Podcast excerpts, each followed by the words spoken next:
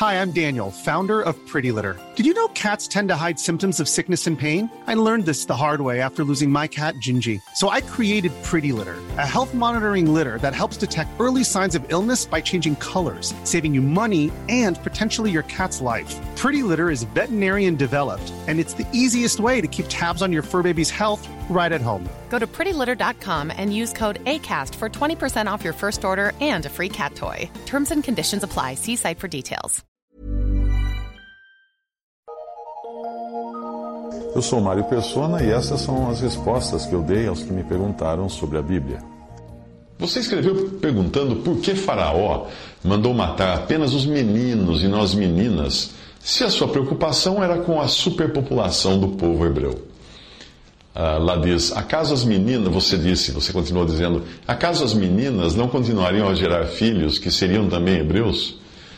Vamos ver o contexto para entender melhor. Êxodo 1, versículo 8. E levantou-se um novo rei sobre o Egito que não conhecera a José, o qual disse ao seu povo: Eis que o povo dos filhos de Israel é muito e mais poderoso do que nós. Eia, usemos de sabedoria para com eles, para que não se multipliquem, e aconteça que, vindo guerra, eles também se ajuntem com nossos inimigos e pelejem contra nós e subam da terra. E puseram sobre eles maiorais e tributos para os afligirem com suas cargas, porque edificaram a Faraó cidades armazéns, Pitom e Ramsés. Mas quanto mais os afligiam, tanto mais se multiplicavam e tanto mais cresciam, de maneira que se enfadavam por causa dos filhos de Israel. A primeira providência de Faraó foi sobrecarregar e afligir o povo para que não tivessem força, saúde e tempo para se multiplicarem. Faraó tinha esse objetivo, mas nos bastidores, Satanás, que é quem movia Faraó, Satanás tinha outra meta, como eu vou explicar daqui a pouco. A estratégia de Faraó não adiantou, porque o povo continuou se multiplicando. Então Faraó passou para o plano B Êxodo 1, versículos 15 a 17. E o rei do Egito falou às parteiras das hebreias, das quais o nome de uma era Sifrá e o da outra Puá, e disse: Quando ajudardes a dar à luz as hebreias e as, vir, e as virdes sobre os assentos, se for filho, matai-o. Mas se for filha, então viva. As parteiras, porém, temeram a Deus e não fizeram como o rei do Egito lhes dissera. Antes, conservaram os meninos com vida. Tendo falhado o plano B, então, Faraó passa para o plano C, sempre tentando reduzir a população de hebreus sem matar diretamente a mão de obra já treinada que ele tinha trabalhando em suas obras. Êxodo 1, 22. Então ordenou o Faraó a todo o seu povo, dizendo: A todos os filhos que nascerem lançareis no rio, mas a todas as filhas guardareis com vida. Preservando as meninas e matando os meninos, portanto, o Faraó poderia tratar do povo hebreu como se costuma fazer com o gado. Você precisa apenas de um touro para fecundar um rebanho de vacas. Se esse touro for egípcio, melhor ainda, pois poderá gerar mestiços que já não serão propensos a seguir à risca as tradições de seus pais. Mas até aqui a Bíblia só falou daquilo, daquilo que era o plano de Faraó. E no caso, o monarca do Egito estava sendo apenas uma marionete nas mãos de alguém muito mais poderoso do que ele como acontece hoje também no mundo com muitos governantes. Havia alguém que tinha uma agenda um pouco mais complexa do que a de Faraó. Esse alguém era Satanás. Volte a fita até o Jardim do Éden, e lá você vai encontrar a maldição lançada sobre Satanás. Gênesis 3, 14 a 15. Então o Senhor disse, o Senhor Deus disse à serpente: Porém, inimizade entre ti e a mulher, e entre a tua semente e a sua semente. Esta, a semente ou filho da mulher, te ferirá a cabeça, e tu lhe ferirás o calcanhar. Um descendente homem da mulher seria o que esmagaria a cabeça de Satanás. E hoje nós sabemos que esse é Jesus, o Cristo. Jesus nasceria da Virgem sem a necessidade de um homem no processo. Portanto, desde o início, Satanás tentou eliminar aqueles que lhe pareceram candidatos a esmagar sua cabeça. Sua primeira vítima foi o primeiro homem de quem Deus se agradou, Abel. Mas não era Abel o que esmagaria a cabeça da serpente. Hebreus 11:4 diz que pela fé Abel ofereceu a Deus maior sacrifício do que Caim, pelo qual alcançou o testemunho de que era justo, dando Deus testemunho dos seus dons, e por ela, depois de morto, ainda fala. Então os anjos, fiéis ao diabo, tentaram corromper a linhagem humana para tornar impossível obter dela algum descendente puro que destruísse Satanás.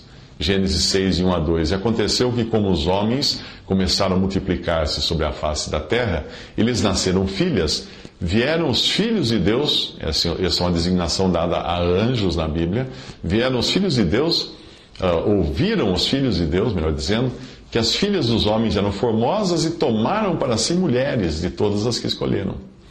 Mas Deus barrou logo essa tentativa de Satanás, julgando e aprisionando em cadeias eternas os anjos que deixaram o seu estado original para procriarem com mulheres da raça humana.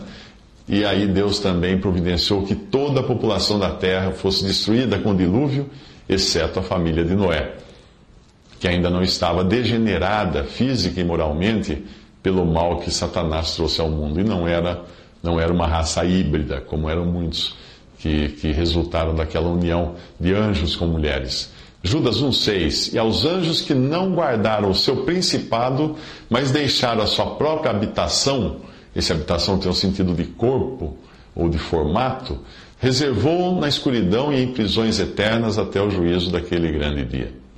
Gênesis 6, 7 a 8: E disse o Senhor: destruirei o homem que criei de sobre a face da terra desde o homem até o animal, até o réptil e até a ave dos céus, porque me arrependo de os haver feito. Noé, porém, achou graça aos olhos do Senhor. Se agora nós adiantarmos a fita até 2 Crônicas 21, veremos que Deus já reduziu as possibilidades de ser ungido a uma linhagem, um descendente do rei Davi. 2 Crônicas 21, 7 diz: Porém o Senhor não quis destruir a casa de Davi, em atenção à aliança que tinha feito com Davi, e porque também tinha falado que lhe daria por todos os dias uma lâmpada a ele e a seus filhos. Então, em 2 Crônicas, nós vemos essa linhagem ficar reduzida a um único exemplar, Joacás. Segunda Crônicas 21, de 16 a 17, despertou, pois, o Senhor contra Jeorão o espírito dos filisteus e dos árabes, que estavam do lado dos etíopes.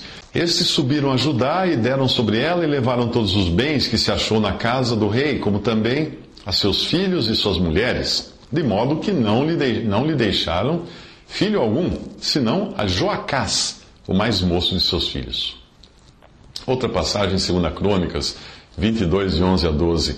Porém, Jeozabeate, filha do rei, tomou a Joás, filho de Acasias, furtando-o dentre os filhos do rei, aos quais matavam, e o pôs com a sua ama na câmara dos leitos. Assim, Jeozabeate, filho do, filha do rei Jeorão, mulher do sacerdote Joiada, porque era irmã de Acasias, o escondeu de Atalia, de modo que ela não o matou e esteve com eles seis anos escondido na casa de Deus. Se você ler o livro de Esther, verá que o livro todo é sobre a tentativa de Satanás exterminar o povo hebreu e assim se livrar da linhagem que culminaria na vinda do Cristo. É claro que, como aconteceu com Faraó e os diferentes personagens ao longo da, dessas histórias, uh, como é o caso de Amã no livro de Esther, Cada um tinha o seu interesse pessoal em fazer isso, mas por trás deles estava o diabo que os manipulava. Outra passagem notória e direta dos planos do diabo de destruir a linhagem de Davi está nos evangelhos, quando Herodes manda matar todos os meninos com até dois anos, querendo com isso eliminar o Messias e rei de Israel. Mateus 2,16. Então Herodes, vendo que tinha sido iludido pelos magos, Irritou-se muito e mandou matar todos os meninos que havia em Belém e em todos os seus contornos, de dois anos para baixo, segundo o tempo que diligentemente inquirira dos magos.